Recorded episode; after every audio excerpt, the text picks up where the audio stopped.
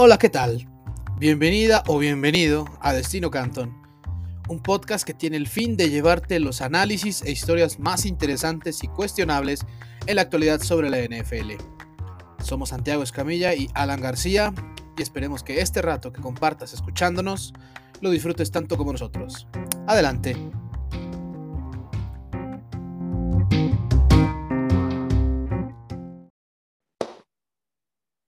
Hola, ¿qué tal? Muy buenos días, tardes, noches, a la hora que sea que nos estén escuchando. Eh, nosotros somos Santiago Escamilla, Alan García, un episodio más de Destino Canton. Santi, ¿qué tal? ¿Cómo estás? Eh, pues un gustazo saludarlos, este, a ti, a G, a quien sea que nos esté escuchando. La verdad, muy emocionado porque siento que ya pasó lo suficiente como para que podamos evaluar y más o menos saber cómo viene cada equipo. Digo, siempre nos sorprende y eso es lo bonito de, de la NFL, pero ya más o menos, eh, ya pasó una tercera parte de la temporada. Eh, suena feo decirlo, pero pues ha sido muy entretenida. Y, y, sí, creo que ya se pueden empezar a sacar conclusiones este, interesantes de, cara a lo que viene eh, el resto del año.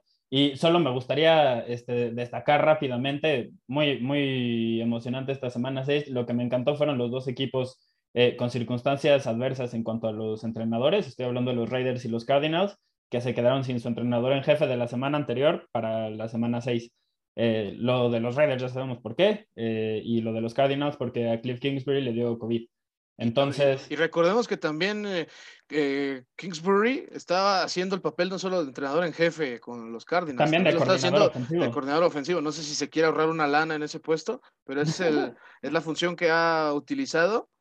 Y... No, pues es tu estilo de ofensiva, ¿no? Lo contrataron por esta ofensiva que se supone que era muy buena y necesita jugadores de élite para que funcionen, ya lo estamos viendo este año, pero que en teoría este, pues es muy innovadora y así, ¿no? Sí, correcto. O sea, lo, lo, lo, bien dijiste y, no sé si con eso ya quieres dar hincapié a alguna de las conclusiones. Yo, yo tengo eh, la mía muy... Sí, bueno, a ver, yo, yo sé que tú quieres hablar de Arizona, te tocó este, cubrir ese, ese partido el domingo y, y, seguro tienes mucho que decir. Yo solo quería destacar eso, los dos ganaron y me parece increíble que hayan ganado en esa situación. Sí, totalmente, sobre todo porque a veces en, en los casos de, de estas ausencias de, de head coach, normalmente pones al, al equipo que, al, al, hombre que más quizá conozca la identidad de, del equipo, ¿no? Fue muy raro, los Cardinals utilizaron a un... Al asistente del, de, del, entrenador de receptores. que, venía, que venía de, de la... 31 años. Sí, o sea, un chamaquito de la Universidad de Massachusetts que si, si este, ponemos en perspectiva, pues prácticamente conoció a Kyler Murray bien, bien, el, un día antes del juego, o sea, que, que, fue cuando estaban teniendo ahí como la junta, pues ya de los preparativos claros de, del plan de juego para el partido ante Cleveland. Digo, si le dieron la responsabilidad, yo creo que es por algo, ¿no? Y, lo, sí, y, al, sí, y finalmente lo hizo bien, fue una putiza. Ya, ya nos podrás hablar de eso, ¿no? Arizona se ve como un equipo muy, muy, muy, muy peligroso muy sólido y, y, esa es la conclusión que, tengo ahorita. Eh, los Cardinals son indudablemente el mejor equipo de la NFL. O sea, yo creo que si bien no están ciertos equipos tan alejados de ellos, estos sí se ven bastante sólidos y además de que son los únicos invictos, este, no quiero hablar respecto solo que porque son invictos, pero el nivel con el que han, eh, se han impuesto ante sus rivales ha sido pues bastante imponente y, y, ya ha probado contra, contra equipos pues de, de, alto calibre, ¿no? O sea, ya le fueron a ganar a, a los Rams. Eh, la semana posterior a que habían derrotado a Tampa Bay, eh, también en un resultado increíble. Y, y, lo que hicieron contra, contra Cleveland este fin de semana, entendemos que Cleveland estaba con muchas lesiones y vamos a estar hablando de ese tema en específico más adelante, pero de todos modos fue una victoria increíble eh, contra un equipo que muchos poníamos como contendiente de Super Bowl y, y, y quizás eh, debamos de seguirlo considerando. Quién sabe, ya vamos a estar hablando eh, de ese tema porque sí se están cayendo a pedazos eh, por allá, pero pues sí, se ve muy fuerte el equipo, ciertamente. Sí, tota totalmente, o sea, sus, sus, partidos divisionales van a ser siempre muy reñidos, incluso ah, aunque... Ahí San Francisco... es donde pueden perder, yo creo. Exacto. O contra Green Bay en sí. Halloween. Sí, seguramente. O incluso contra Dallas, ¿no? Que ya vimos que también es un equipo que va a dar batalla. En la semana 17 juegan, ¿no? Contra, sí, contra en, la, la, bueno. en, la, penúltima de la temporada. Pero, pero, o sea, estamos hablando que Cardinals, pues le ha ganado a ataques como el de Derrick Henry por mucho. Le han ganado a una ofensiva que estaba jugando muy bien, como es la de los Vikings. A los Rams, que es un equipo también solidísimo. a su rival divisional fuerte, muy duro como es San Francisco y ahora a los Cleveland Browns que, que bien, como tú dijiste, venían con ausencias y, bueno, también sufrieron más durante ese partido, pero el dominio que está teniendo, por ejemplo, Kyler Murray es increíble, lleva tres partidos seguidos sin intercepciones, lanzó cuatro touchdowns el, el domingo pasado y, y, pues la verdad este equipo se ve muy bien, no solo a la ofensiva, a la defensiva también. JJ eh, Watt, por ejemplo, ya hizo de las suyas también el, el domingo pasado, que incluso se ha jugado muy bien toda la, la temporada, ¿eh? sobre todo esta seguidilla de partidos contra San Francisco y luego contra no, es, que, es que mientras se mantenga sano Watt, sabes que es, sí, va a ser un problema. Es, un problema bastante grave para los linieros ofensivos. Pero... Isaías Simmons está viendo muy bien el, el novato también esta temporada en general. Eh, es, un, es un buen equipo. Kyler Murray es hasta injusto, ¿no? O sea, yo sé que lo, lo decimos este, seguido, pero cada semana lo, lo pienso. O sea, ¿cómo, ¿cómo, defiendes a alguien así? Sí, no, total, totalmente. Y, bueno, los Cardinals están a una victoria de empatar pues, su, su, mejor inicio en su historia, en el que fue en 1974, que fue cuando eh, llegaron con 7-0 a esa temporada. Eh, y pues, ¿cuál es su siguiente rival? Los Houston Texans. Así que eh, no, no, no, no, quiero, no quiero yo ya dar por sentado que va a pasar la séptima victoria de los Cardinals, pero, pero pues sí está el escenario para que lo puedan conseguir, Santi. Pero... Oye, y esta, esta semana, este, con ese partido que mencionas de Arizona, volvemos a recordar el intercambio por DeAndre Hopkins, una selección de segunda ronda y David Johnson. Y no, no sé ah. qué, qué, está, qué, estaba fumando el gerente general de, de, los Texans, pero que lo role porque... Que era, que era, que era Bill O'Brien. Bill O'Brien, sí. Entrenador y gerente general, pero que lo role. Si alguien, este, exacto, si alguien quiere, hay una recomendación, si quiere hacer un equipo en su vida, no ponga al entrenador como el mismo puesto de gerente tampoco, o sea, no, no lo haga. a menos de que tengas a alguien como Belichick o así, pero bueno, ese es. Pero incluso Belichick sabe que él no, no debe usar tantas funciones porque pasa lo que ha delegado, ha, ha, delegado últimamente. Eh, yo esta semana creo que ya lo mencionaba al principio, se puede concluir, eh, se pueden concluir ciertas cosas de varios equipos de esta temporada. Y yo voy a decir de tres, de la nacional y tres de la americana, que considero que ya han mostrado lo suficiente para que los, los pongamos en playoffs, van a estar ahí. Y ya sabemos que o sea, la NFL importa mucho cómo terminas, entonces que se van bien o no se vean tan bien ahorita, no influye tanto si las últimas cuatro o cinco semanas eh, terminan eh, o cierran eh, de buena forma. En, ese caso, yo creo que los Cardinals, Tampa Bay y Dallas se han separado de, del resto en la nacional quizás pondría a los Rams ahí en esa conversación, pero no solo quería poner a tres. Entonces, me voy a ir con esos. Te fuiste con Cardinals... ese, partido directo, ¿no? El de, Cardinals Rams, sí. exactamente, exactamente. Y Arizona, bueno, ya mencionábamos, este, ya, ya mencionábamos lo que pensamos de este equipo. Tampa Bay son completísimos, tienen a Tom Brady y no vamos a ahondar tampoco en eso. son los campeones defensores por algo. los Cowboys se han visto realmente muy dominantes esta temporada. Esta semana eh, les quitaron el juego terrestre, que era algo que habían utilizado bastante eh, las últimas, los últimos juegos, y de todos modos Dak Prescott consiguió la victoria. Entonces, eso a mí me sigue demostrando que tienen muchas formas de ganar partidos y eso son lo, eh, solo lo tienen los equipos que realmente pueden contender para el Super Bowl. Entonces, Dallas está ahí eh, Randy Gregory, un jugador increíble en la defensiva, que creo que no se le, puso a Mac Jones el domingo pasado. ¿eh? Y no se le está dando el debido reconocimiento en, esa defensiva que, merece. Eh, entiendo que Dix, por las intercepciones, pues sí, es posible jugador defensivo del año. Sigue, en mi opinión, permitiendo demasiadas jugadas grandes como para meterlo a esa conversación. Es un gran jugador, pero bueno.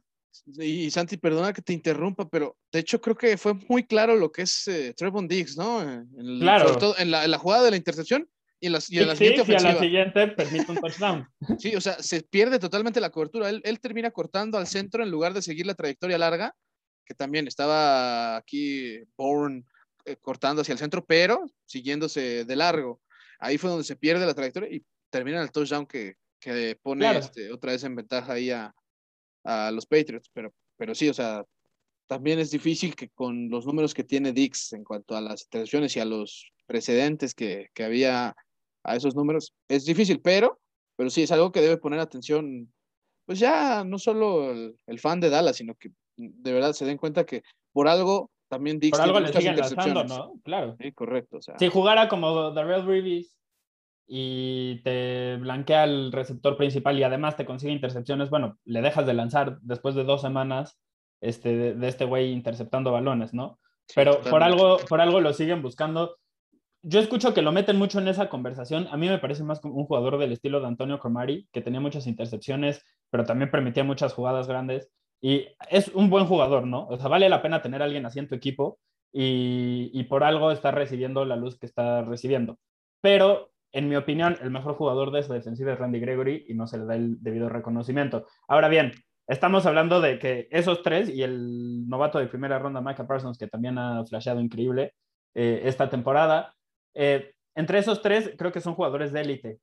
Y estamos hablando de un equipo que a la ofensiva te puede ganar de todas las formas y a la defensiva ya tiene piezas y tiene un buen esquema defensivo y está haciendo las cosas bien. Entonces, por eso los meto en esa lista de contendientes. Ahora, de la americana, los Bills perdieron ayer, pero siguen siendo un equipo completísimo. La defensiva es increíble. Simplemente se toparon contra un toro como, dije, eh, como King Henry.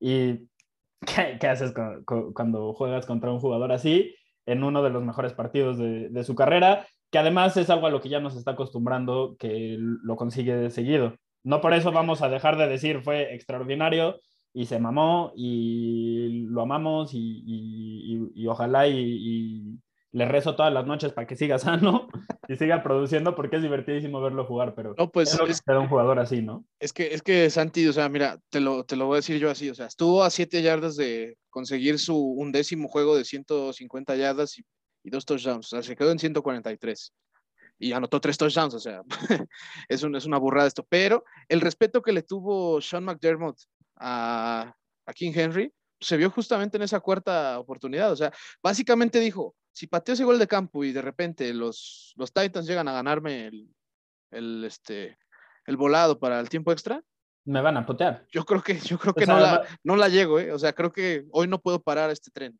No, no, no había forma, no había forma. Así que ese es el respeto que se ha ganado Derrick Henry. Ahora bien, no se van a encontrar con ningún otro corredor como, como Derrick Henry. Y los Titans, en mi opinión, no son un equipo tan completo como para solo depender de un corredor. Entonces, eh, no, o sea, a lo, que voy es que eh, en una de esas consiguen meterse a playoffs, en una de esas no, porque los Colts son mejores de lo que pensábamos. Eh, pero los Bills no van a tener esos problemas con otros corredores. Ahora bien, Baltimore y los Chiefs. Estos son los dos que dudé en ponerlo. Baltimore está jugando muy bien, pero tienen 17 jugadores en la lista de reservas lesionados. Eso es la mayor cantidad del NFL y te habla mucho de lo que es John Harbaugh y de lo que son Lamar Jackson, ¿no? Dos de élite en, sus respectivos puestos pero no hay la profundidad, pienso, como para que sigan teniendo lesiones. Y las van a tener, porque así es la NFL. Entonces, esa es mi preocupación. Que tengan otra, más, digo, ya, por ejemplo, su tackle eh, Stanley ya lo perdieron. ¿Otra vez? Año. ¿Otra vez? Porque recordamos que el, año pasado también se lesionó. Pero él no estaba dentro de los lesionados de esta temporada que ya se están apilando y entonces otra pieza que pierden. Y seguro van a mover ahí a Alejandro Villanueva a la izquierda y van a tener que poner a alguien más ahí como tackle derecho, no, no sé qué van, a, qué van a hacer, pero el, el, tema es que siguen perdiendo jugadores, entonces es difícil que un equipo pueda mantener su nivel con tantos eh, jugadores que pierden. Y pongo a Kansas City, pongo a Kansas City también, a pesar de eh, que todos están tirándoles mierda en, eh, en los medios, su defensiva sí es terrible, sabemos eso, pero yo creo que Patrick Mahomes es demasiado bueno, siguen teniendo muchas armas a la ofensiva. Andy Reid es un gran entrenador. No han tenido a Chris Jones las últimas semanas y de todos modos han mejorado. Ya están mostrando eh, como cierta, que, que, ¿cómo, decirlo? Están aceptando algunos de los errores que cometieron, ¿no? Por ejemplo, a Sorensen lo estaban utilizando mucho, ya lo banquearon por Thornhill y se vio mejor el equipo. Ese tipo de cosas y de ajustitos a la larga yo creo que pueden mejorar a la defensiva y no necesitan tener una defensiva dominante o una defensiva siquiera decente. Con que la ofensiva empiece a, carburar como sabíamos que lo, está, que lo podía hacer y puedan ser oportunistas, conseguir algunas intercepciones, algunas capturas, están del otro lado. Entonces, en mi opinión, eh, también la línea ofensiva era el tema en el que invirtieron más para esta temporada. Tienen a varios novatos eh, que están utilizando en la alineación titular, entonces van a seguir mejorando cada semana. Por eso, considero que estos son los seis equipos de los que vamos a seguir hablando toda la temporada. Yo, yo concuerdo bastante, a pesar de que Chips pues, literalmente tiene un récord mediocre, ya lo, bueno, de eso a tener un récord de 2-4, pues, mucha diferencia. Eh, sí tienen todavía ahí ciertas dudas. Yo entiendo que la primera mitad que jugó Kansas fue, fue un poco desastrosa, o sea, ya estaremos hablando incluso de, hay una jugadita donde Patrick Mahomes, mm, hay veces que creo que excede un poquito del alcance que nos puede dar. O sea, creo que a veces abusa de sus decisiones, pero pues en la segunda mitad hubo ajustes de Andy Reid y fácilmente le dieron la vuelta y les terminaron haciendo 500 yardas a, bueno, casi 500 yardas, fueron 499 totales, a, pues la que sí está siendo la decepción del año, que es la defensa de, del Washington. Y también, también tengo unos datitos ahí, porque este, este, tanto Mahomes como Washington van a aparecer en nuestra sección de Se Mamó, spoilers, pero se mamaron. Vamos a decirles por qué. Ahora bien, Kansas City se ve bastante mejor. Tú tienes otra conclusión que te llevaste de uno de los partidos de las 3 de la tarde, eh, quizás el mejor de la semana, entre los Cowboys y los Patriotas. ¿Cuál es? Sí, sí, no, me queda claro que el futuro de los Patriots eh, en las manos de Mac Jones luce bastante bien. O sea, el chico está creciendo cada semana eh, y por mucho, por mucho, se está volviendo el mejor coreback novato de esta temporada. O sea, el, la verdad es que la manera en la que lo han manejado Belichick y McDaniels, quizá McDaniels creo que debería soltarle un poquito más las trayectorias a Hunter Henry y a John Smith, pero Mac Jones, de verdad, cada semana ha mejorado considerablemente. O sea, su, su visión sí se está viendo con un cambio diferente a lo que hace la semana anterior. En este caso, sí, pues pasó que a él, por ejemplo, no le faltó pues, capitalizar en el tiempo extra, porque él tuvo la primera posesión en el juego. Pero eh, irte a ese ritmo de, ofensiva contra los Dallas Cowboys, que tienen uno de los uno de los cinco mejores ataques de toda la NFL. O sea, es algo que sí reconozco bastante bien de Mac Jones. Es alguien que aparte no falla muchos pases. Es muy efectivo en eso. No la caga seguido, que para un novato es Sí, o sea, este, correcto, correcto, o sea, lo, han llevado bien.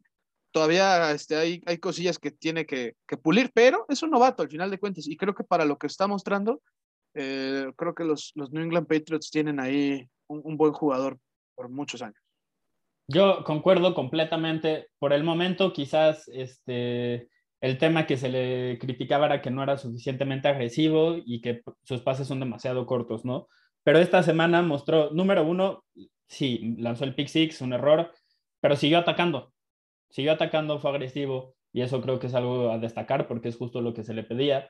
Y también eh, considero que en este juego ya empezamos a ver un poco más de eh, pases en el eh, segundo nivel, como de... Entonces, eso se me hace bastante bueno porque habla de que está dando pases, pasos hacia adelante en su desarrollo. ya sabemos que es un jugador que es bueno contra la presión, que te puede ejecutar eh, una ofensiva a un nivel alto desde el día uno, que es algo que los otros no, lo, no consiguieron, eh, cometieron demasiados errores. Este, salvo su primera jugada, se ha visto bastante, bastante bien. Y sí, yo estoy completamente de acuerdo en que los Patriotas esta temporada eh, está siendo un éxito por el hecho de que Mac Jones está viendo bien y porque han mostrado otras cosas que te hacen pensar en que en, futuro, en el futuro pueden ser muy buenos. Ya lo hemos mencionado, quizás en el próximo o en el siguiente año, ¿no? Pero el futuro es prometedor ahí.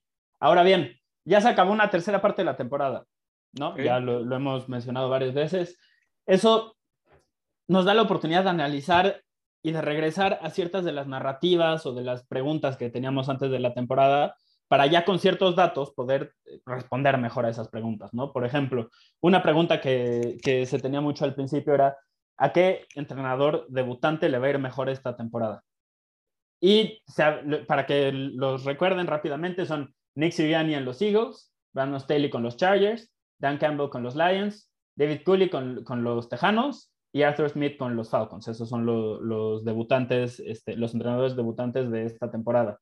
Ahora bien, solo hay uno que tiene un récord ganador después de una tercera parte de la temporada concluida y es Brandon Staley con los Chargers. También creo que concordamos en que es el que tiene el mejor mariscal de campo de, todos ellos. Ciertamente. Eh, pero no se trata de eso. No se trata eh, de analizar a quién le ha ido mejor por cómo está en el equipo, sino quién ha hecho un mejor trabajo, punto. Entonces, te paso la pregunta a ti. ¿Qué entrenador debutante crees que ha hecho un mejor trabajo? Yo personalmente voy a quitar de esa conversación a Brandon Staley. Creo que tenía los factores para hacer un mejor trabajo. Es verdad que el triunfo de Kansas City fue un chispazo, pero yo me quedaría en este caso con Nick Siriani, porque creo que los Eagles eh, tenían, tenían una situación bastante hostil. O sea, había una situación de incógnita. Ni siquiera se sabía cuál iba a ser el coreback titular, si iba a ser Joe Flacco, si iba a ser Jalen Hurst. O sea. Ahora, eso, eso fue por él, ¿eh? Sí. Él fue, el, él fue el que creó toda esa conversación, porque. Sí, totalmente. Jalen Hurts creo que había hecho lo suficiente en el año anterior para que lo, al menos le dieran una oportunidad. Sí, no, total. Y aparte, pues, eh, novato, o sea, primera selección ahí este, en su momento, no, ni modo de, de no este, aprovecharlo, ¿no? Pero, pero francamente, no, no ha hecho un desastre en este caso con sus partidos. Si bien en los, los duelos contra, contra Dallas y contra Chiefs le meten más de 40 puntos a esta, a esta defensa de, de los Eagles, bueno, la verdad es que le hizo partido a, Kansas City. O sea, le mete 30. Contra Cowboys es ese creo no despejaron una sola vez en ese partido. Es, es, correcto. O sea, contra los mismos Buccaneers regresaron de una desventaja de más de 10 puntos y le terminaron casi casi pidiendo a Brady, órale, o me avances el primero y 10 o hasta aquí llegas. Y aparte lo hizo sin necesidad de estar corriendo el balón, que ya sabemos que es algo imposible hacer contra, contra Tampa Bay, ¿no? Eh, la victoria también contra Carolina, un chispazo que fue bastante interesante y que pues, no sé a quién le vio más su realidad, si a los Panthers o en este caso al buen trabajo que ha hecho Siriani.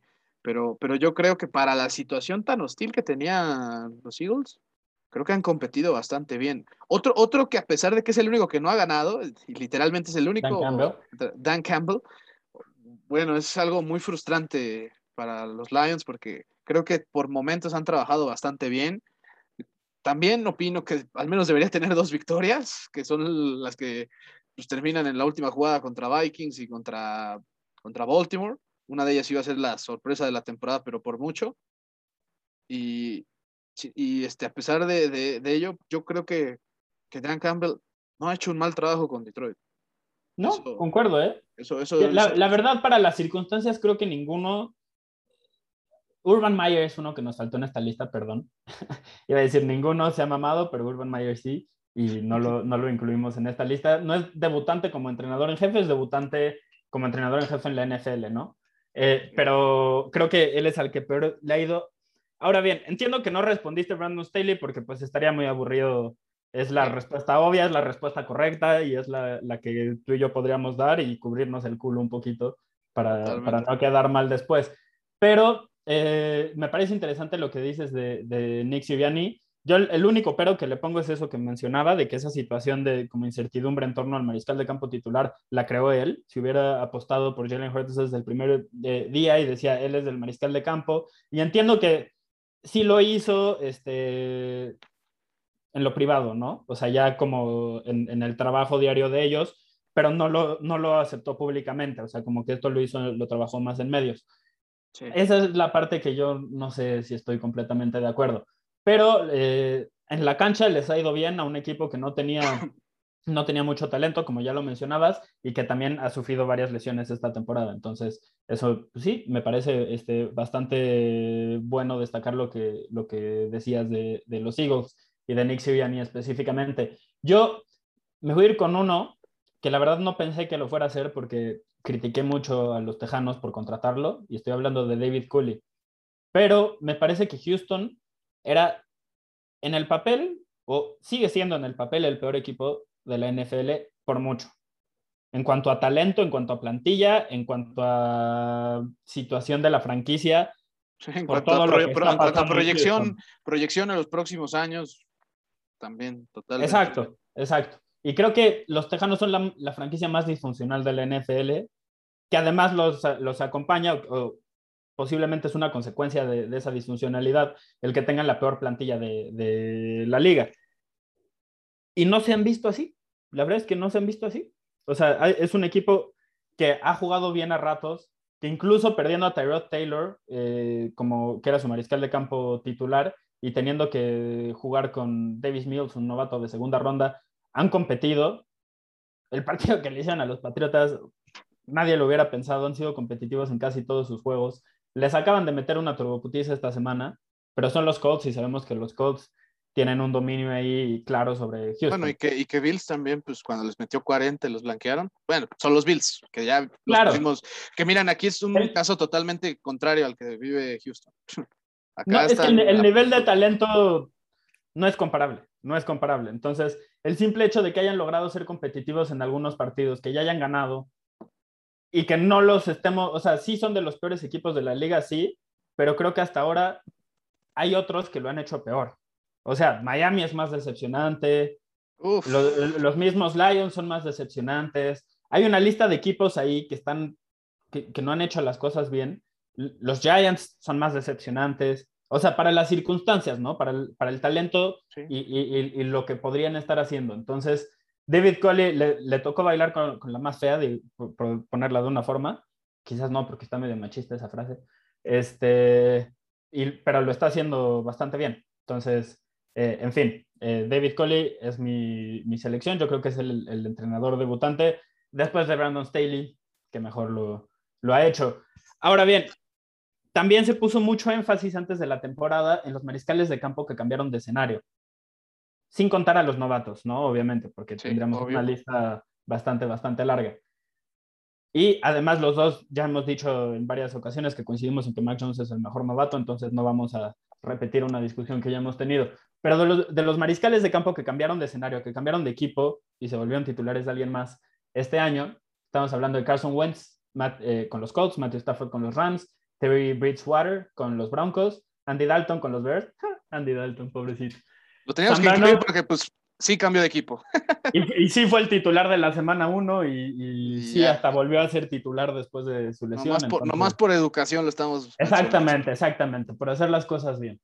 Sam Darnold de los Panthers, Tyrod Taylor de los Texans y Ryan Fitzpatrick de Washington, otro que también se lesionó rápidamente en la temporada, pero estuvo ahí. Entonces, ¿cuál te parece que ha hecho mejor las cosas este año? Pues mira, fíjate, aquí es una pregunta casi igualita a la, anterior, ¿no? O sea, uno ve los números y dices, pues Matthew Stafford, ¿no? Pero pues, es obvio que también tiene los elementos Matthew Stafford para poder brillar, ¿no? Cosa que no tenía en Detroit en mucho tiempo, desde básicamente desde que se fue Calvin Johnson, ¿no? Y, el grupo de receptores. Sí, o sea, que están siendo una burrada totalmente. Así que aquí me voy a ir, pues, con Carson Wentz. Yo creo que Carson Wentz eh, le ganó por un poquito Terry Bridgewater, que tampoco lo ha hecho mal, pero creo que Carson Wentz, por ejemplo, la semana pasada, en el partido de lunes por la noche contra Baltimore, pues se mostró que todavía tiene ahí, tenía muy escondidito ese talento por dar, y, yo creo que el mismo Carson Wentz eh, es una de las razones por las que también se puede creer que Colts puede revertir ese récord perdedor que, que tiene en este momento, porque porque creo que también ha habido ciertos factores que no solo ha sido Carson Wentz la razón por la que los Colts han No, han tenido muchas lesiones, muchas y el mismo Carson Wentz ha tenido lesiones que lo han limitado bastante y a pesar de eso, eh, de los mariscales de campo que empezaron como titulares desde la semana 1, es el que menos eh, intercepciones tiene eh, en la NFL. Y eso, eso, Siempre, eso siempre cuenta bien. O sea, tiene, un rating, tiene un rating de 102.4. O sea, cuando tienes un, un, rating de ese nivel, pues, pues, creo que al menos mal no lo estás haciendo. nadie lo va a poner entre los 10 mejores mariscales de campo porque no merece estar entre esos jugadores. sus actuaciones los últimos dos años en Filadelfia hicieron que cuestionáramos si merece ser titular. O sea, ya estamos hablando de que está por ahí de los 30. Pero este año ha limitado los errores y ha hecho bien todo lo que hacía bien antes de eso. Entonces, creo que nos hemos dado cuenta de que Carson Wentz, para poder tener una carrera longeva en la NFL, va a tener que, o sea, va a ser un jugador limitado, con un techo, pero lo está haciendo bien y si construyes un buen equipo alrededor de él, creo que puedes competir. los Colts son un buen equipo que ha tenido lesiones, pero parece estar, eh, estarse volviendo más sano. Entonces, yo la verdad también voy a coincidir, no me, no me gusta que tengamos la misma respuesta, siempre intento elegir diferente a ti, pero en esta creo que la respuesta correcta después de Stafford sí es Wentz, porque a pesar de que está con, con Frank Reich, que, que, fue esa reunión que todos sabíamos que le podía ir muy bien porque fue el que mejor, con, eh, con el entrenador con el que mejor se vio en su carrera, las lesiones y todo esto que pasó y todos los jugadores que perdieron y todo el tiempo que él mismo perdió y no pudo estar con el equipo, no solo por sus lesiones, su doble lesión de tobillo este, contra los Rams, sino por, por las, la operación que tuvo en el pie este, en la pretemporada y todos estos temas, lo ha hecho bastante bien y no, no lo hubiéramos esperado. De los demás, creo que solo podríamos decir que Sam Darnold Tyrell Taylor y Terry Bridgewater se han visto bien. Eh, Andy Dalton y Brian Fitzpatrick, pues ambos con opciones, eh, no, no, es, no es pedo suyo, pero pues digo, sobre todo Dalton, la verdad me siento mal por él, todos sabíamos que Justin Fields era mucho mejor y ya se está viendo. Y pues a la mala eh, tuvo que pasar esto, ¿no? Y Washington, pues, a ver, la siguiente pregunta justo es de decepciones. Entonces, ¿cuál es la mayor decepción de la temporada? Y creo que podemos empezar hablando de Washington, ¿no? Porque vaya que este, este, equipo tenía este, expectativas mucho, mucho más altas. Sobre todo la defensiva, pensábamos que iba a ser de las mejores de la liga y ha sido, no, no detienen a nadie.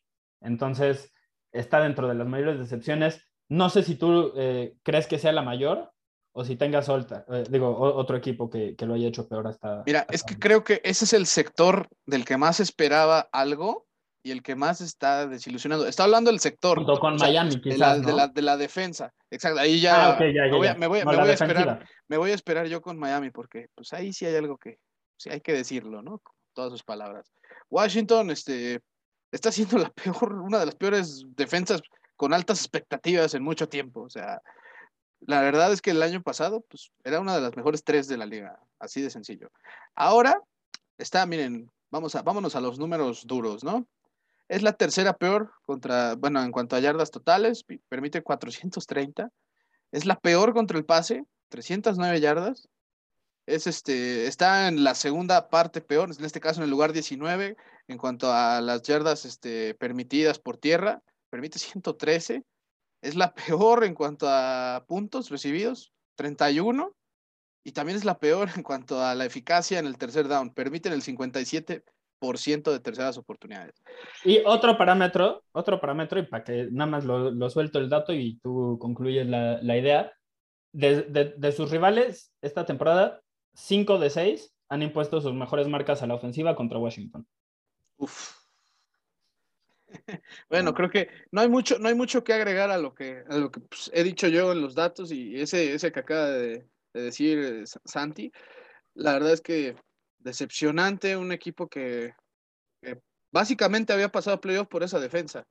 Y ahora está muy seguro que ahora debido a esa defensa, pues va a quedar en una de esas hasta con récord mediocre. O sea, lo que. Oye, lo... y Taylor Heineke también considero, desde mi punto de vista, que ha quedado expuesto de cierta sí, forma queda... como un mariscal de campo limitado que comete demasiados errores y no, no, no complementa con muchas jugadas, eh, con jugadas grandes.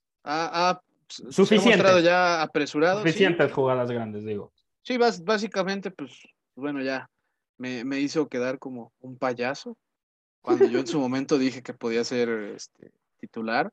Evidentemente es un buen suplente, porque esa es su función, ser suplente. A eso, claro. a eso le daba. Pero titular, bueno, eh, no estoy diciendo que sea el peor, pero por algo es pero que... no, no merece ser un titular a largo plazo, no es un mariscal de campo franquicia. Exageraron los de NFL Network en, en el show post del Thursday Night, donde este, lo entrevistaron y Dion Sanders está diciendo, ya te ganaste la oportunidad de ser titular toda la temporada. Uh, no sé, creo que no. o sea, en este momento, la verdad, si estamos hablando de mariscales de campo que pueden ser banqueados, yo creo que él está en la conversación, ¿eh? No me sorprendería si vemos a Kyle Allen pronto.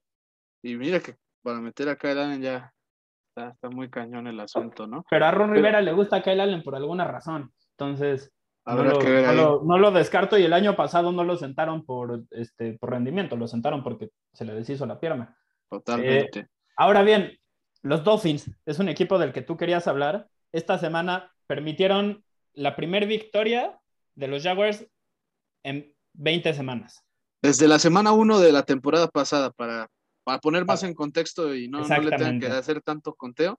La primera en la carrera de Urban Meyer y de Trevor Lawrence en la NFL. Sí estaban sin sus dos esquineros titulares, no vamos a decir que no. Sí, Tua estaba regresando después de varias semanas eh, lesionado. Sí estaban sin tres de sus cuatro receptores titulares, pero no mames. Qué decepción. Bueno, recordemos que mucha gente decía que Tua desde el año pasado era la fórmula porque pues, este equipo tenía talento y lo tiene, ¿eh? o sea, eso no lo voy a poner en tela de juicio. Y pues simplemente eh, Tua bailó, pues sí puedo decir que volteó y tuvo que venir Fitzpatrick al menos hacer que Dolphins compitiera hasta la última semana por el pase playoff que ya después no consiguieron. Pero este año se supone, decían, no, pues es que ya vino Jalen Waddle, que es el, su amigazo, su compadre. Es un jugadorazo, ¿eh? que sí lo es, ¿eh? Que sí lo es. Eh, de Tua Bailoa. Y si bien tuvo una buena jornada con él y con su ala cerrada Mike Gesicki, pues la verdad es que no, no, no sé qué pensar de los Dolphins. O sea, me voy, me voy a ir otra vez aquí para pues dar, dar la perspectiva de que no, no, no estoy nada más tirando por tirar. En cuanto a ofensiva, son la quinta peor de la liga, solo eh, consiguen 309 yardas totales, son la quinta peor este, en el juego aéreo, 218, son la peor que corre el balón, solo 71 yardas, el juego terrestre me parece de lo más decepcionante este año. O sea, la línea ofensiva, la defensiva, pero son muy decepcionantes, sí, pero sobre todo el juego terrestre. Ese punto que mencionas, eh, de que son los últimos eh, en la NFL, la verdad, terrible. Terrible, totalmente. Y también son, la, son el, cuarto peor equipo con, con este, puntos hechos por, por juego. O sea, promedian 16 puntos por juego. Y ahora nos vamos con la que se supone que era la, la más sólida, ¿no? La, la, defensa, la que le, ahí teníamos a, a, a Howard que le robaba balones a Patrick Mahomes a una mano y bueno, este año es, o sea, si estamos, si nos vinimos, este, no nos, nos vamos a ir a Guatepeor, Guatepeor es Washington, pero sí nos vamos a ir a ahí algo malito que pues es la defensa de los Dolphins, que es la segunda peor de la liga en cuanto a yardas totales permitidas, permiten 432, un mundo, es la cuarta peor contra el pase, casi 300 yardas. Y eh, es la cuarta peor en cuanto a puntos permitidos. Permiten 29.5 por partido promedio. O sea, la verdad es que Brian Flores, yo pienso que es un gran, un gran coach. Pero, también cometió, está cometiendo sus errores. Pero está, cometiendo ¿eh? errores al grado de que, bueno, He escuchado decir que hay gente que ya está diciendo, oigan, este señor, pues sí, está, tuvo un buen año pasado, pero si ves el balance, sigue sin tener las mismas victorias que tuvo Adam Gates cuando estuvo ahí. Y, Adam no, pero ahí, ahí sí creo que hay que poner el contexto. Adam Gates tenía un equipo bastante más talentoso cuando, cuando se convirtió en el entrenador que Brian Flores. Eh, la verdad, ahí creo que el problema ha sido el draft. No, no le han pegado a sus No, no, no, eso, eso y, Es, que yo, es que yo pienso que desperdiciaron totalmente la segunda que tuvieron eh, este año. O sea, la de er la entiendo, pero la otra. Pero también, a ver, a ver, vamos a, recordar para poner en contexto esa decisión, porque sí me parece importantísimo y es una discusión que se me hace bien interesante. Su gerente, eh, su gerente general, Greyer, eh, intercambió su selección en este draft con San Francisco para que San Francisco pudiera elegir a Trey Lance. Pero luego, y, entonces consiguieron otra selección de primera ronda y varias cosas en el futuro. Y después hicieron un intercambio para subir y elegir a Guaro. Y en ese intercambio se deshicieron de una selección de primera ronda con Filadelfia, si no, si no me equivoco. Ahora, Filadelfia acabó agarrando a Devonta Smith, que es un jugadorazo. Miami agarró a Guaro, que es un jugadorazo. Yo te pregunto, ¿qué preferirías tener? ¿A Devonta Smith y a una selección de primera ronda o a Jalen Waddle y no tener tu selección de primera ronda del próximo año. Ese es el tema que a mí ahí donde me parece que, que no tiene sentido. Obviamente, elegir a Tua sobre Herbert no vamos a... no, no vamos a ahondar más en eso, es una de esas... Digo, es muy oportunista hablarlo ahorita, pero pues sí, o sea, se tuvo, ¿no? Pues es, una realidad, eh, por eso digo que no vamos a ahondar demasiado en eso, pero es, una realidad y va a ser uno de los grandes errores de la historia de la NFL que se van a recordar por muchos años. Y yo no creo que Tua sea tan malo como se menciona.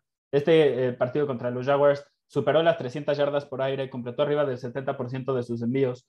No lo hizo mal, pero no es un jugador de élite, no es un jugador de élite, es un jugador con ciertas limitaciones que tienes que enmascarar y que al menos por el momento no ha mostrado que tenga, sea suficientemente fuerte para durar en la NFL. o sea, no, me gusta decirlo, pero hay ciertos jugadores que los ves y como que te da miedo. Como, o sea, como que sabes que están a un, golpe duro de perderse varias semanas.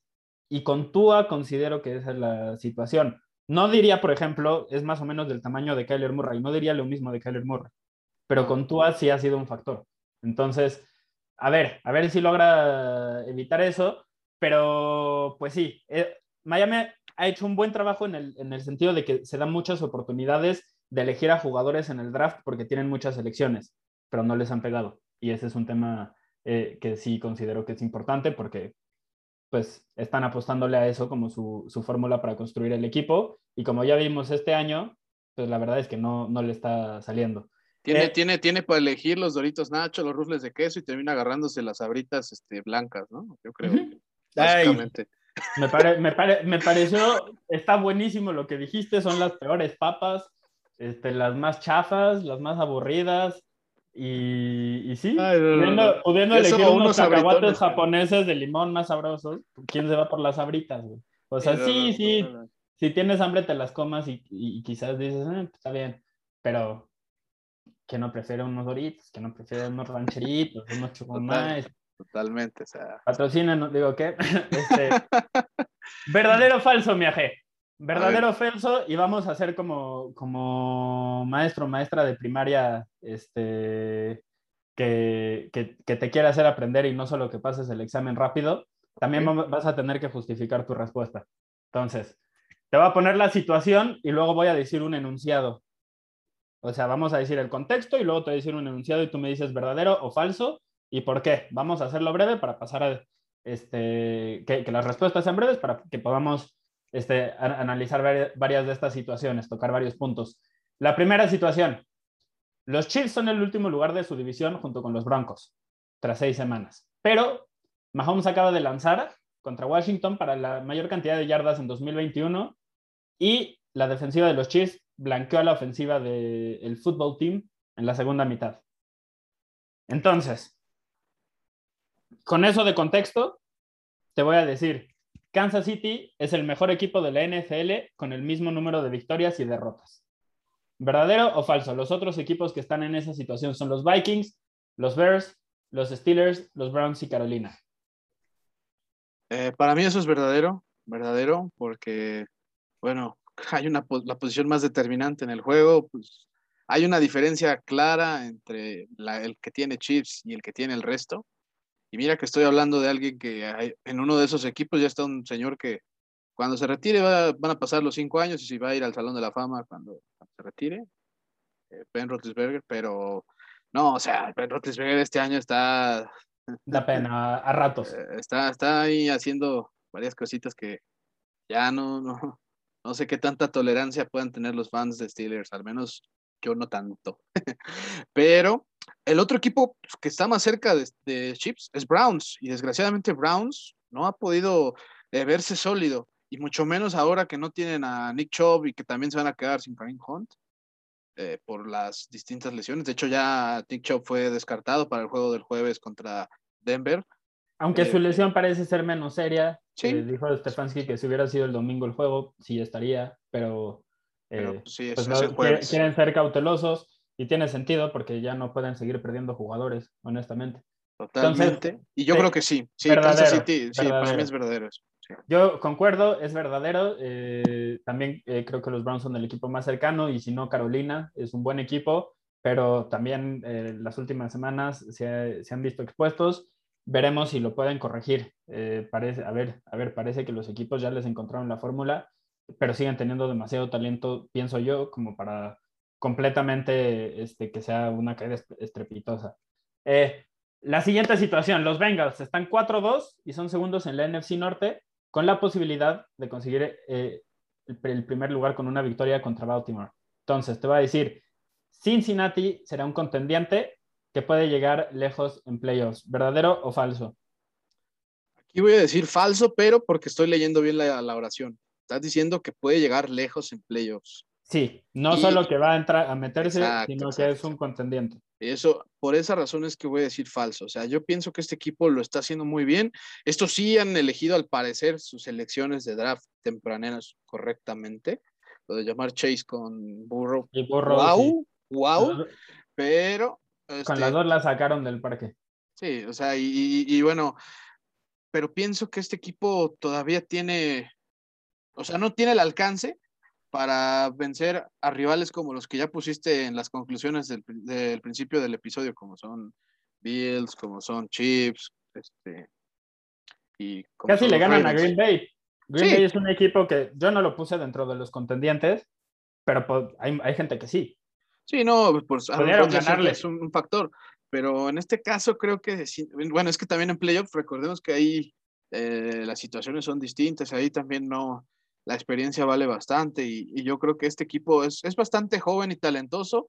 Creo que sí pueden meterse a la ronda de comodines. De hecho, ahorita están en el primer comodín de la, de la americana, por encima de los Chiefs, de los Reds, de los Broncos, de los Steelers, de los Browns. O sea, un gran inicio oficialmente para los Cincinnati Bengals, pero no creo que les alcance para más allá de ese partido.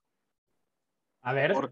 en este caso, en este caso, pues eh, habrá que ver qué tanto, bueno, qué tantas pérdidas puedan tener ese equipo, porque recordemos que si bien es joven, pues tampoco, tampoco creo que, que defensivamente pueda ser un equipo demasiado sólido como para frenar a ofensivas, que son las que van a estar ya en los playoffs divisionales, que ya sabemos que son este, el campeón del oeste de la AFC, que cualquiera de los que pase va a ser un caballote, que en este caso pues, Chargers o Chips son los que yo podría postular para ese puesto.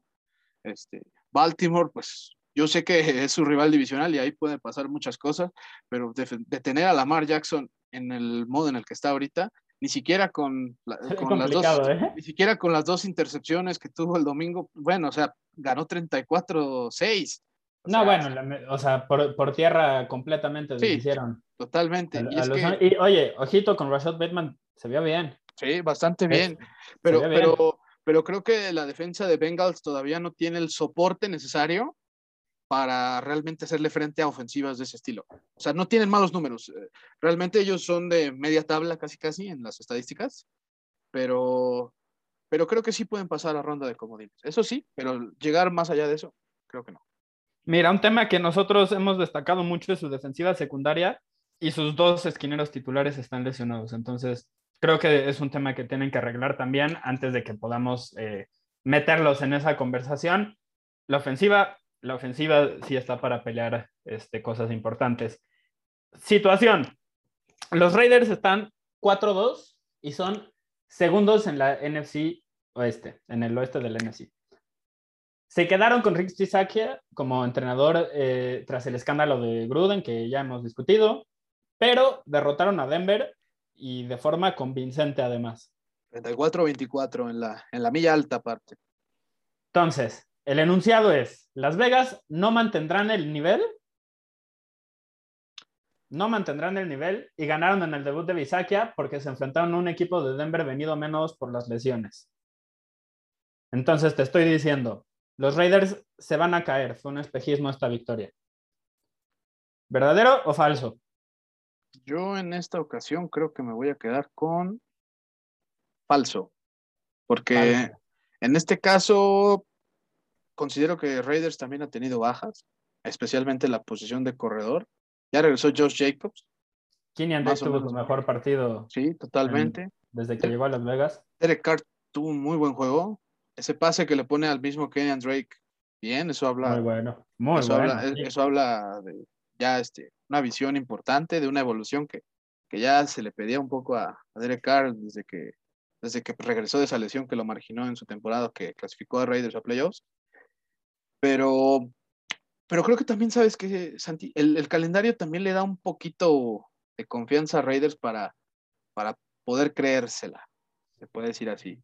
O sea, le toca Filadelfia, le toca eh, New York, después reciben a los Chips, que ya sabemos que si hubo un equipo que le hizo partido a los Chips el año pasado. Sí, parecía que le tenían tomada la medida. Fueron los Raiders. O sea, incluso en el juego que los Chips sí terminan ganando, es sobre la bocina esa, vez. Después Bengals, Cowboys, Washington Football Team, de nuevo otra vez Chips, Browns, Broncos, Colts y Chargers. O sea, creo que tampoco es el calendario más difícil. Hay otros cuatro o cinco muy ganables y de ahí eh, son un volado varios, ¿no? Sí, no, o sea, ya depende de, lo que compita, pero, o sea, si es un equipo que ya le ganó a, los Baltimore Ravens de, de Lamar Jackson, y que también el año pasado le llegó a dar partido a unos chips que se veían bastante sólidos en ese momento y que de hecho lo fueron porque pues sí llegaron al Super Bowl, ya en el Super Bowl es otra cosa, pero creo que el nivel que tiene esa plantilla sí es digno para, para competir este, al menos hasta, hasta el final de la, de la temporada y posiblemente pelear un comodín, que de hecho ahorita recordemos que ellos están ubicados en uno. Pues mira, yo en esta también concuerdo contigo completamente. Eh, voy a añadir, ya mencionaste varios puntos muy buenos, pero yo voy a añadir dos. El primero es que tienen a Rocks como receptor y en este momento pienso que él es de los cinco mejores receptores largos, en, envíos largos, estoy hablando solo en envíos largos, no es un receptor tan completo todavía. Sí, no, pero en trayectorias largas. Ajá, es explosivo como pocos, ataca el balón, eh, es muy, muy bueno en ese sentido. Y también la línea defensiva, sobre todo Max Crosby, qué bestia. Qué bestia. Ese, ese, es otro que eh, debería de estar en la conversación para jugador defensivo del año y por alguna razón no, no lo he escuchado ahí, pero la producción está ahí y el impacto que está teniendo eh, sobre los partidos está ahí. Entonces, eh, la verdad, los Raiders, creo que concordamos, tienen demasiado talento como para ser un absoluto cagadero y algo que parece interesante es que ante la adversidad se están uniendo. A ver si lo mantienen toda la temporada, pero la respuesta no fue empezar a pelearse, sino decir, esto es algo que ninguno de nosotros veía venir, que ninguno de nosotros trabajó para, o sea, no fue un error que cometiéramos nosotros, sino fue algo que nos sucedió y vamos a unirnos y vamos a, seguir trabajando. Entonces me parece, esa es una historia muy positiva. Y si llegan a tener algo, o sea, si, si rescatan la temporada, llegan a meterse a playoffs, llegan a competir por algo, es de película esta situación. Eh, vamos con la última. Baltimore, los Ravens, están 5-1 y son primeros en la AFC. Han perdido a 16 jugadores por todo el año, que es la mayor cantidad en la NFL, pero siguen jugando bien. Entonces, la aseveración es que el talento de Lamar Jackson y la dirección de John Harbaugh van a ser suficientes para mantener a los Ravens como contendientes toda la temporada. ¿Concuerdas o no concuerdas?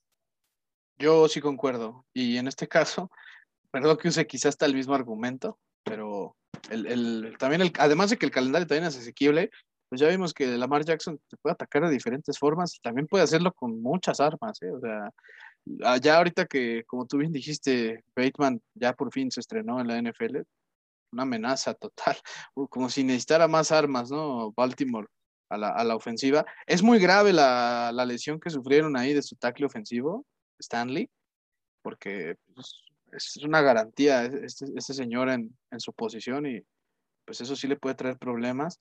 Fue la razón por la que estuvieron de acuerdo con deshacerse de Orlando Brown Jr. en la este, temporada baja. Sí, que fue cuando pues, este, los Chips eh, básicamente dieron ahí los, la gallina de huevos de oro, ¿no? A cambio de, este tackle. Este, y yo creo que eh, los Ravens van a estar ahí y van ahora sí, yo creo que al menos a tratar de alcanzar la final de conferencia. En este caso, Lamar Jackson creo que tiene el nivel suficiente, ya nos lo demostró. Incluso a veces el, señor ha, mostrado que aunque se equivoque, puede hacer más aciertos todavía, que puedan recompensar eso, en que pues, ya no te voltees a ver ese lado. Falta en playoff que lo muestre, pero en temporada regular, este señor no, hay, no hay un pero que, ponerle. Mira, si logran mantenerse en la conversación, o sea, como que, hablemos de ellos como lo, como lo estamos haciendo ahorita. Al final del año, Lamar Jackson tiene que ser el MVP y Harbaugh tiene que ser el entrenador del año. ¿eh? Eso, eso es lo que pienso. La sección que no nos gusta, pero que no obstante tenemos eh, que analizar, de las lesiones. Y esta semana hay mucho de qué hablar. Dak Prescott eh, sufrió una lesión en la pantorrilla eh, en su pase en tiempo extra, el walk-off, el touchdown walk-off para ganarle a los Patriotas. Eh, se realizó un MRI que al parecer no es tan grave, pero se le vio después del juego caminando con... ¿Cómo se llaman estas madres que te pones cuando te chingas el pie? Como una bota. Una bota protectora, una férula. Pues sí, es que una férula, esa era la palabra que no me acordaba, una férula. Eh, entonces, tiene 13 días antes de su siguiente juego. No sabemos si se va a perder un partido o qué va a suceder, pero claramente no sales caminando con una férula eh, nada más porque sí. Ahí hay algo. Ah, se ve bonita, ¿no? No. Pues a ver, y solo para ponerlo en contexto, digo, los, los, Cowboys no han dado más información y no tienen que hacerlo porque no juegan esta semana, entonces eh, pueden esperar. Pero es la misma lesión, la misma lesión que tuvo Michael Gallup y no lo hemos visto esta temporada. Entonces, eh, pues nada más, ahí vamos a, a, ver qué, cómo procede esa situación. Espero que no se pierdan eh, ningún juego esta temporada y que no lo limite porque está jugando muy bien y creo que al menos en la primera, el primer tercio de, año ha sido de los cinco mejores mariscales de campo de la NFL. Entonces, veremos qué sucede ahí. Ahora, los Broncos siguen con sus lesiones, ya habían perdido a, José Jewell, el apoyador central, linebacker central, eh, por una lesión en el pecho, en el pectoral. Más bajas eh, para Denver. Lo mismo ocurrió con Alexander Johnson, eh, que era el titular también ahí. Y eh, entonces ya se quedaron sin los dos linebackers titulares eh, en el centro de esa defensiva. Quién sabe cómo los reemplacen, eh, pero pues se siguen apilando las lesiones para un equipo de Denver que creo que se está acercando poco a poco a que su temporada se descarrile, pero no por, no por otra cosa, sino por las lesiones. Este equipo tenía para más. Estos no tienen un Lamar Jackson, además. Estos no tienen, no tienen a Terry Puente Agua, que es decente y ya, nada más. Entonces, pues bueno, hay un techo, ¿no? Si el resto del equipo no está bien, Bridgewater no te va a ganar los partidos por sí solo. Eh, ahora, los Browns son un hospital. Eh, Hunt, Baker Mayfield, Odell Beckham Jr., Jeremiah Wusu Karamoa, Nick Chubb, todos estos son jugadores importantes y todos estos tienen lesiones de cuidado. Eh, Hunt va a estar fuera de cuatro a seis semanas, ya lo pusieron en la lista de reservas lesionados. También a Jeremiah Wusu Karamoa, que se lesionó el tobillo. Eh, Baker Mayfield, ya sabíamos que tenía esta lesión en el hombro izquierdo, es un tema recurrente y parece que va a seguir así toda la temporada. Eh, estaba con cabestrillo después del juego esta semana. Eso no quiere decir que no pueda jugar. Sí, de hecho, él muy, chistosamente sí dijo que sí, podría jugar. No, él dijo, la decisión depende de mí y yo voy a estar ahí. Pero ha afectado, lo ha afectado esta temporada. no, está jugando bien. Eh, su mecánica de lanzamiento está intentando compensar y se nota, entonces ha sido un problema. El suplente ahí es Case Keenum, así que ojo ahí por si Case Keenum tiene que jugar. Eh, Odell Beckham Jr. se lesionó el hombro, no ha habido mucha información tampoco sobre, sobre ese tema, aunque entiendo que no la están manejando como las, las demás, que son demasiado, eh, digo que, que sí son más serias. Y también el tema de Nick Chubb, que no jugó la semana pasada, ya lo descartaron también para el Thursday Night, pero eh, Stefanski eh, había mencionado que si hubiera sido el domingo el juego, posiblemente jugaba. Ahí eh, Johnson dicen que va a ser el que va a jugar. Yo no sé, solo ha tenido tres acarreos esta temporada y le han dado más bola a Demetric Felton. Entonces, este jugador también lo utilizan como receptor. Quizás eso juega en su contra para obtener acarreos, pero desde mi punto de vista es más explosivo, entonces lo van a, terminar usando. John Kelly también lo agarraron del equipo de prácticas que, este, que tenían y, podrá, eh, también se espera que, que, tenga ahí acarreos. Y los Ravens, ya lo habías mencionado, Ronnie Stanley se va a perder todo el año por una lesión en el tobillo. Eh, también bastante, bastante grave. Eh, el Monday Night también tuvo un par de lesiones, ¿no? Eh, ¿Cómo ves ahí a Tennessee? Híjole, pues es bastante grave porque pues, se les va su primera ronda de, del año, de este año, ¿no? O sea, los Titans básicamente con este chamaquito, pues sí, lo que... Kyle Farley. Kyle Farley, que ya se pierde el resto del año con esa ACL, esa lesión del, del ligamento cruzado de la rodilla. Y bueno, el tema que ha sido de Julio Jones de pues, casi los últimos cinco años, yo creo, sin problema. Las lesiones, y en este caso fue una del, tendón de la corva. Ya se sabía que Julio Jones, en cuanto esté sano, es, es, garantía, pero también se sabía. Oye, la recepción de ayer, que donde le pega al, al casco fue de pollo, ¿no? Si no me equivoco, yo sí. Y, que, y, luego la trata, no mames, qué cosa. Sí, no, o sea, Julio Jones es un espectáculo y es verdad que ha sido de los mejores cinco receptores de la última década. No, no tengo. Sí, sí, sí. Yo no tengo discusión. Y, y además que sí, es como de Sean Jackson, ¿no? Hay algunos eh, receptores que cuando se lesionan baja su nivel. Este es como de Sean Jackson que no, que, que se lesiona, sí, pierde partidos, pero regresa y domina el tiempo que esté. Eh, lástima lo de Julio Jones, lástima lo de Farley también, que había llegado esta temporada con una lesión en la espalda que no le permitió estar en la eh, pretemporada, pero luego sí ya regresó, estaba jugando y lamentablemente ahora se pierde el resto del año. Sabíamos que el tema con él eran las lesiones, es un gran jugador, muy talentoso, pero las lesiones no lo dejan. Sí, básicamente este, este, señor, este señor había sido el que había suplido, bueno, venía a suplir a Malcolm Butler, ¿no? Si no me equivoco. y, bueno, ahora, eh, tras haberte interrumpido, pues lo de Giants, ¿no? sí, sí, sí. Otro, otro equipo que también Hospital. Ha, sufrido muchas lesiones. Kadarius Tony. Es que este jugador es bien raro. Todos los partidos no los ha completado. Eh, ya sea porque se vuelve loco y empieza a soltar putazos o porque se lastima y él se putea el solo. Pero Kadarius Tony, eh, qué espectáculo en todo el sentido de la palabra. Eh, es un jugador muy explosivo y creo que es el receptor más explosivo que han tenido los, los Giants desde Odell Beckham Jr pero volvió a salir lesionado y a ver si regresa. Daniel Jones tuvo el peor partido de la temporada, necesita sus receptores sanos. Cuando han estado bien, eh, cuando ha tenido el grupo de receptores completo, se ha visto muy bien. Y cuando no, se ha visto muy mal. Entonces, necesita que estén de regreso, está peleando por su trabajo, también Joe Judge, y, este tipo de lesiones no, no ayudan. En el, digo, no, sí, en el Monday Night Dawson Knox salió lesionado, eh, se rompió un hueso de la mano, eh, pero quizás, quizás pueda seguir jugando con esa lesión, ¿no?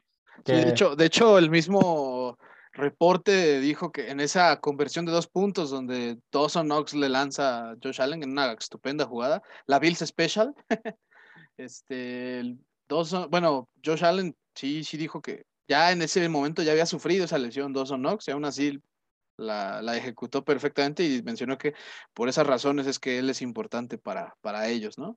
Y sí, efectivamente los reportes mencionan que Dawson Knox podría jugar este, el siguiente partido que se, es contra Kansas City Chiefs, si no me equivoco, este, el próximo domingo, que sí podría jugar ese partido, pero, pero bueno, hay que estar atentos. Sí. Ah, no, este, ah, no, son, los son, los Titans, son los Titans los que, los que van a jugar contra, sí, sí, sí sino los Bills este, o de esta semana descansan. ajá, y no van contra los Dolphins. Ajá, exacto. ¿no? Entonces, pues, como anillo al dedo, incluso si es que no es tan grave, ¿no? Tienen 15 días para, para, pues, para, para recuperarlo. ¿Qué, ¿Qué, te parece que empezamos a hablar? Digo, ya hemos mencionado varios, pero que empezamos a hablar de, de los jugadores que se rifaron esta semana. Eh, a mí me gustaría otra vez resaltar lo realizado por Max Crosby. Tuvo tres capturas, le pegó al mariscal de campo a nuestro puente agua cinco veces. Eh, también le bloqueó un pase en la línea y tuvo un derribo adicional detrás de la línea de golpeo. Fue parte de una línea de, defensiva de los Raiders que dominó completamente y que golpeó 17 veces a Terry Bridgewater en ese juego. Increíble. Crosby eh, Pro Football Focus lo pone como su defensor mejor rankeado esta temporada porque es el que más capturas tiene y el que más presiones a mariscal de campo tiene. Entonces, ojo ahí, está teniendo una temporada al nivel de cualquier jugador. eh, lo, que se podría esperar, por ejemplo, de alguien como Chase Young, ¿no? Sí, sí, o sea. no, no lo ha demostrado. Que ya, que ya se había medio ausentado, o sea, hablando en cuanto a capturas de coreback, desde la semana uno no, no capturaba a alguien y bueno, aquí dijo, ¿sabes qué? Voy a compensar lo que no había capturado en los otros partidos y se, que se echa tres, ¿no? este, yo en este caso también voy a irme con un jugador de línea defensiva. No es porque tenga la camiseta puesta, ni mucho menos, solo que es increíble la cantidad de partidos que le puede salvar este jugador a su equipo. Estoy hablando de TJ Watt. Siete tacleadas, dos capturas y un balón suelto forzado. Este mismo, pues básicamente para sentenciar para ganar el partido ante, ante los Seahawks. Y bueno, de hecho, es curioso porque las dos capturas que hizo TJ Watt fueron en tiempo extra. Una de ellas al medio campo y que básicamente provocó que los Seahawks despejaran el balón. Y ya en la otra ofensiva de, de Seattle, le este, captura a Gino Smith y le, le, suelta el balón, que ya después Devin Bush recupera y ya después Chris Boswell no tiene más que eh, anotar ese gol de campo. Pero el impacto de TJ Watt en Steelers es increíble.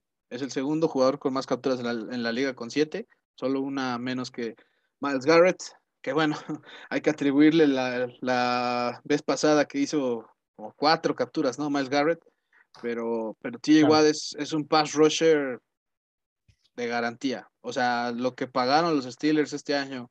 Lo está valiendo. Lo está valiendo y, bueno, de verdad que es un gran jugador. ¿Crees que hay algún defensivo de mayor impacto en este momento en la liga? Que pueda hacer esa jugada que espera la ofensiva para, pues ahora sí que hacer lo suyo, no creo. Ahorita no creo. Y mira que eh, ha habido defensas que lo están haciendo bastante bien este año pero TJ Watt está haciendo las jugadas en el momento en el que más el equipo lo necesita. Y eso es algo que sí vale bastante. Y quizá eh, esté todavía resentido en ese, en ese aspecto por, por no haber ganado el defensivo del año pasado. Pero definitivamente TJ Watt, a lo que le corresponde hacer, está dispuesto a hacer esa jugada. No le puede salir todo el tiempo, pero sí está dispuesto siempre a buscarlo. Y eso es algo increíble. La forma en la que se quita todos los linieros este, que tiene, wow. O sea, el, tipo pesa más de 110 kilos y aún así se mueve como una aguja. A mí lo que me encanta es ver las jugadas en las que le ponen a un corredor o una ala cerrada, alguien así, a que le meta un putazo antes de, de, que empiece la jugada y que de todos modos presiona al mariscal de campo. Eso es que es increíble. Genuinamente, este, como ya lo mencionabas, wow, no, no puedes decir otra cosa. Eh, hablando hablando de, extraordinario y de increíble, el novato Yamar Chase eh, registra la segunda mayor cantidad de yardas en la historia para un novato tras seis semanas, solo detrás de Anquan Boldin en 2003, que tenía 592. Curioso, Anquan Boldin en ese draft en 2003 cayó a la segunda ronda porque tuvo un 40 yard dash bastante, bastante malo. Eh, solo ahí como este, apunte para no ponerle demasiada atención a esas cosas cuando suceden. Eh, Chase este año le ha ido mejor que a Justin Jefferson el año pasado eh, como novato, tras seis semanas. Solo y, le fue muy bien, y, le fue muy bien a Jefferson. Exacto, solo para ponerlo en contexto, en, contexto con un receptor que nos volvió locos a todos en su temporada de novato más reciente, ¿no? Porque Anquan Boldin en 2003 es el, el, líder en la NFL, por eso lo mencionamos, pero si, si lo recuerdas es porque este, eres medio intenso, ¿no? o porque sí te gusta mucho eh, de verdad esto. Eh, entonces, sí, la verdad le ha cambiado la, la, cara a esta, a esta ofensiva y eso que ya tenían a dos muy buenos receptores, eh, como lo son Higgins y Boyd. Y Boyd, sí, se me está yendo el nombre de Boyd. también Higgins se me hace un excelente, excelente receptor pero ya tienen a Batman y a Robin y este es como Robin, ¿no? Y ya tienen a Batman. Entonces, la verdad, muy, muy buen eh, arsenal de, de, este, armas que, que, tienen los Bengals y me encanta la conexión que tiene con Joe Burrow. Definitivamente se nota que tienen química. Sí, no, ya el, el mismo hecho de ya dar las gracias a AJ Green fue como de el futuro es hoy, oíste viejo y, y las armas, las armas que han tenido ya ahora sí al ataque aéreo, incluyendo a la ala cerrada Usoma, wow, o sea, hay mucho futuro en ese, en ese ataque, sinceramente. Oye, y AJ Green ha jugado bien esta temporada, no vamos a decir que no. O sea, cualquier equipo en la NFL lo, lo, podría aprovechar, pero creo que no está al nivel de llamar Chase, y eso habla mucho de lo que, de lo está que jugando este Chase. Ajá, exactamente. Ya muy temprano en su carrera. El cuarto, el cuarto receptor con más yardas hasta ahora en la temporada con 553. O sea, solo están arriba de él Davante Adams, Teddy Hill y Cooper Cup. O sea, esos tres que. Cooper Cup que está teniendo una temporadaza y los otros dos que son los mejores receptores de la liga. Ya, ahí nada más. No, el Cooper Cup está en esa conversación también, eh, como, los mejores de, de, de la liga. Eh, oye, tenemos eh, anotados en, en, la lista de los que se rifaron a Derrick Henry y a Jonathan Taylor. Podríamos incluir a James Robinson. ¿Qué cosa los corredores del sur de la AFC, eh? Bastante, o sea, ahí sí le han pegado al gordo. Sí, y, y, además que, que, se me hace muy interesante, los Colts sí tienen una rotación con Naheem Hines y un poco Marlon Mack eh, menos, pero el mejor corredor definitivamente es Jonathan Taylor y cuando le va bien solo le dan bola a él. Pero estamos hablando de tres equipos que al menos ahorita sí utilizan solo a un corredor primario y los mejores juegos terrestres más recientemente los habíamos visto con equipos que utilizan una rotación en la posición, una rotación de jugadores. Entonces, pues interesante ver que estos, utilizando otro enfoque, quizás obligados por las circunstancias, porque Jacksonville, eh, ya sabemos, había elegido un, corredor en la primera ronda, que se les lesionó, pero eh, pues sí, un esquema diferente al que estamos viendo eh, con otros equipos y que de, todos modos les, funciona. Henry, 143 yardas, 20 acarreos, 3 touchdowns. Jonathan Taylor, 145 yardas en 14 acarreos, promedio 10.4 yardas por intento. O sea, un primero y 10 por cada acarreo que tenía, ¿no? Eso, es algo increíble. Par, par, de anotaciones. Está loco ese güey, es buenísimo. Muy bueno, muy explosivo. Y, y, y yo todavía, la, la, semana pasada, por ejemplo, escuché en, en, un podcast producido por NFL Media, o sea, por el, la NFL, donde decían que Jonathan Taylor es un bust. Yo no lo entiendo. Eso no lo entiendo. ¿Cómo, ¿Cómo puedes ver a este güey jugar y decir que es un bust? No, no cabe en mí. Pues, se puede decir que en una de esas la carrera de Marlon Mack en Indianapolis acabó y debido a este señor, ¿eh? no, bueno, por algo ya están buscando intercambiarlo cuando sigue produciendo. Sí, no, es, es, algo increíble. Y el año pasado que tuvo como novato Jonathan Taylor, wow, caballo, ¿eh? O sea. Tercero en yardas en la NFL, parece que a, a, la gente se le olvida, o como que, no sé, al principio le fue medio mal, pero a los corredores normalmente les va mal al inicio de, de la temporada. Ve nada más eh, este, este año a Najee Harris, cómo, cómo empezó y cómo le está yendo ahorita. Es una bestia, pero empezó un poquito lento porque la, el ajuste del NFL es, es, es, difícil. Es tardado, es tardado. Lo, lo, mismo con Jonathan Taylor, pero bueno, hay gente que se apega a sus narrativas y, y simplemente no se mueve de ellas. Eh, ¿Qué otro jugador eh, te parece a ti que se haya rifado esta temporada, que valga la pena destacarlo? En este Digo, caso... Esta, temporada, esta semana, perdón. No, y también en la temporada, se puede decir, este, el querido disco compacto CD Lamp, que la verdad es, es, algo, tiene mucha responsabilidad el número que tiene este señor, el 88, y está cumpliendo con creces, nueve recepciones, 149 yardas y dos touchdowns. Uno de ellos fue el touchdown walk-off con el que dejaron tendidos ahí a, a los Patriots. Y, y, la verdad es que CD Lamp está, yo no dudo que en unos años vaya a estar también entre los tres o cinco mejores receptores de la liga. Ahorita es el noveno con más yardas, pero es, es, increíble lo mucho que te puede aportar. Y además, en equipos especiales también lo hace, pero, pero wow. Oye, y esto de tiene lo, mucho talento.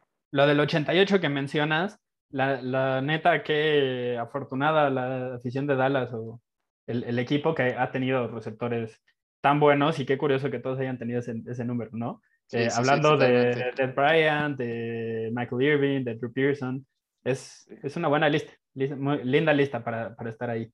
Eh, sí, no, totalmente. Eh, un jugador que yo quiero destacar, y, y, a mí me gusta a veces destacar a los fullbacks. En este caso, eh, ya había elegido esta temporada uno a Juszczyk, esta semana elijo a Patrick Ricard de los Ravens.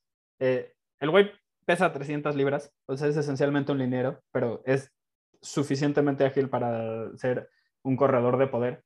Jugó el 80% de las jugadas contra los Chargers y no es coincidencia que hayan tenido 180 yardas por tierra y tres touchdowns y hayan ganado el partido gracias a eso. eh, si vuelven a, ver los highlights de ese partido, van a ver a Le'Veon Bell corriendo solo y a Ricard haciendo el bloqueo clave enfrente. Igual también el touchdown de este Bonta Freeman, ¿no? También. Y, en, varias jugadas.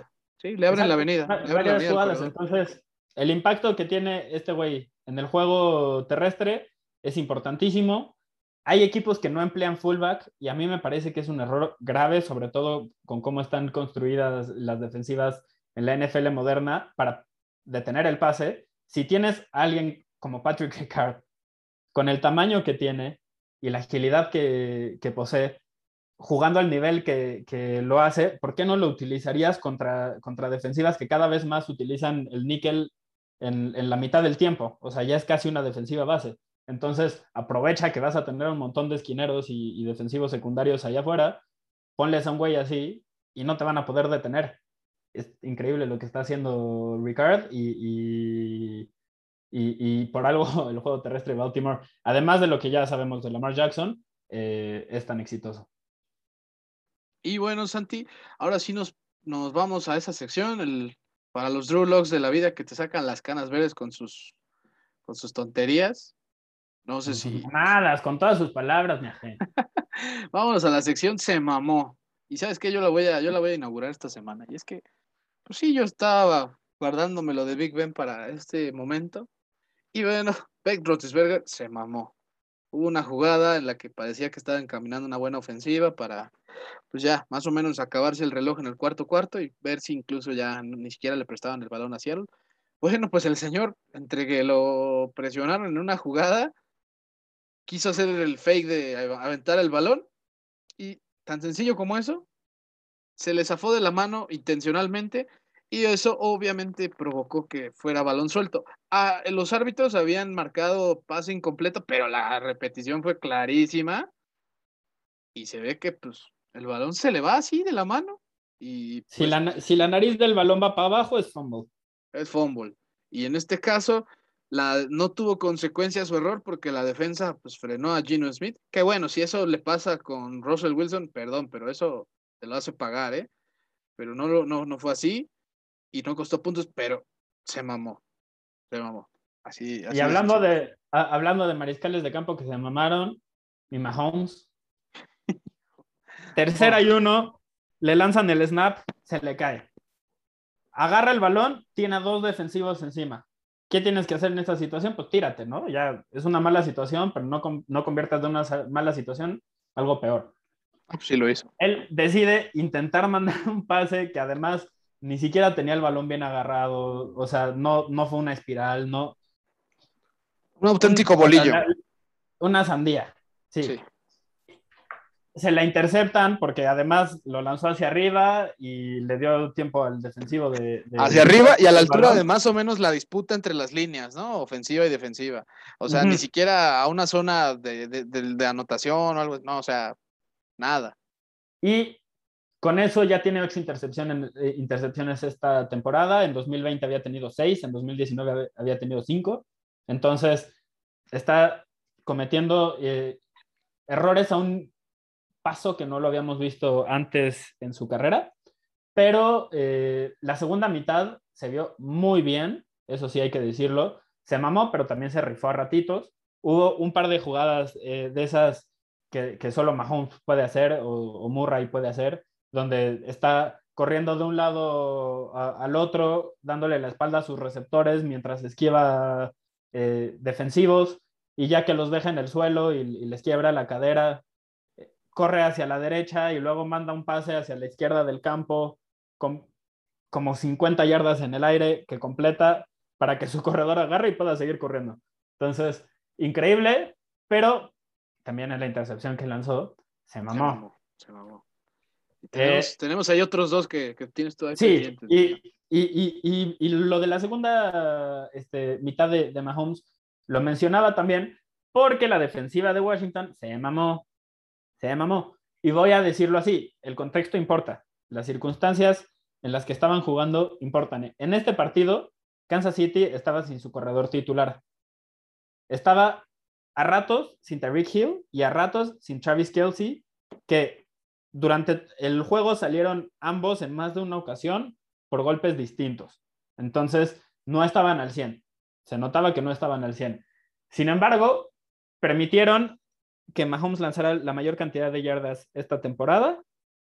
Fue una turboputiza.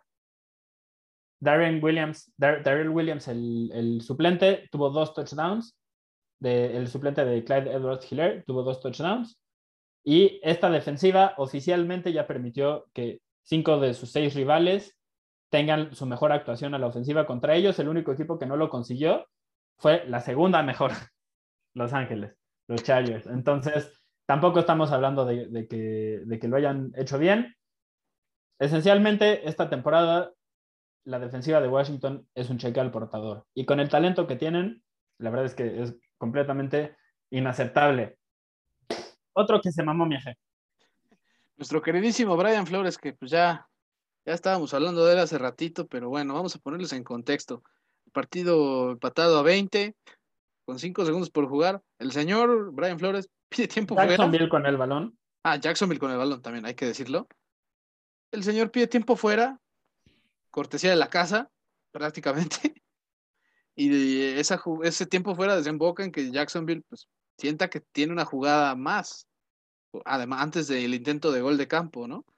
Y ¿En qué resultó? En cuarta oportunidad. En cuarta oportunidad. ¿Y en qué resultó? En un pase a la Vizca Chenault, donde consigue ese primer down con un segundo restante. Y, que, y en este caso Jacksonville pues, sí este, no iba a desaprovechar esa oportunidad. Y el, el tiempo fuera porque todavía tenían un tiempo fuera, cosa que los dos no consideraron. básicamente fue cortesía de la, de la casa, ese, ese tiempo fuera que pide Brian Flores y el que ya finalmente eh, utiliza Urban Meyer y pues ganan por la vía por la que nunca habían anotado hasta esta semana, que era por el gol de campo. Oye, eso está interesante lo que mencionabas. No tenían goles de campo hasta esta semana y conectaron dos de más de 50 yardas en, sus últimas dos ofensivas para ganar el juego. Entonces, eh, pues, Qué manera, qué manera tan buena de, de acabar con la sequía, tanto de esa como la de las derrotas, ¿no? Pero y, pues, Brian Flores, pues sí. Y que, que otra vez nos, nos, confirma lo que ya sabemos, de que no hay deporte más predecible que la NFL, ¿no? Todos sabemos lo que va a pasar siempre. Se ve venir. Sí, sí, totalmente, totalmente, ¿no? Pero, pero efectivamente, Brian Flores se mamó. Se mamó. Se mamó y regaló la primera victoria a Jacksonville, como tú bien dijiste, desde la semana uno de la temporada pasada. Así que, eh, bueno, Santi, con esto ya concluimos esta, esta. Acabó el show. La verdad es que bastante entretenida esta semana 6. Hubo putizas, sí. Hubo sí partidos que estuvieron de un solo lado, pero unos juegazos también que, que, pues bueno, al menos yo sí me voy a acordar bastante de ellos este, en mucho tiempo. Por mucho tiempo. Y mañana vamos a estar analizando a detalle, ya saben, esta sección que, que nos gusta mucho, eh, de hablar de los partidos de, de, la semana. Mañana vamos a hablar de más de lo, de lo normal, eh, aprovechando pues que nos está tocando cubrir bastantes juegos de, del NFL para SportsCenter y eh, pues que hay mucho de qué hablar, ¿no? La NFL está muy buena. Sí, no, y también pasaron, hay cosas bastante interesantes y así que ya para el día de mañana va a estar también el otro episodio. Así que también muchas gracias por habernos escuchado. Recuerden que también nos pueden seguir en Instagram, Destino Canton. Ya se van a subir los números Canton de esta semana, que también no fueron tan impactantes como los de la semana pasada, pero igual sigue habiendo locura de, de este, de estadísticas. Es, es, algo hermoso de la NFL que siempre nos regala algo nuevo en cuanto a estadística. Y pues, este, así que no se pierdan tampoco el siguiente episodio.